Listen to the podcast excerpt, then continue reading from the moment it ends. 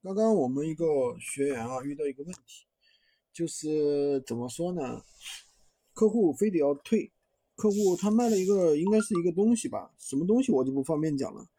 然后呢，他自己的描述当然有点问题，他把家用的和商用的混到一起了。他把他是明明是一个家用的，他说是开店，然后最后不用了，客户那肯定会认为你这个东西应该是商用的，对吧？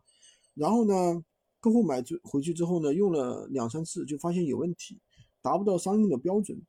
那这个时候，客户我们的学员就被夹在中间了。什么意思呢？客户非要退，然后呢，拼多多那边呢也不让退，为什么呢？因为他说我这就是家用的，不是商用的呀，你怎么怎么怎么样，怎么怎么样，对吧？反正一大堆理由不给退。那而且他说你这个我没法二次销售了，你让我怎么退，对吧？那这个时候学员就有点不知道怎么办了。他想去找那个什么，他想去找拼多多，想想去拉黑客户。他说：“你反正都确认收货了，我给你拉黑，对吧？你看，他说这样行不行？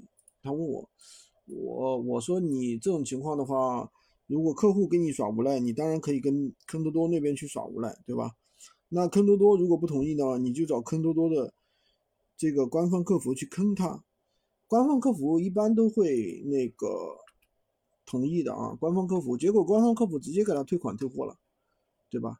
所以说，嗯，这个怎么说呢？我们还是要，就是说，坑多多虽然说现在退货比较厉害啊，但是坑多多的话，其实还是比较好的一个地方。大家拿货的话，可以走多走坑多多，这样的话会好很多啊，避免很多的问题。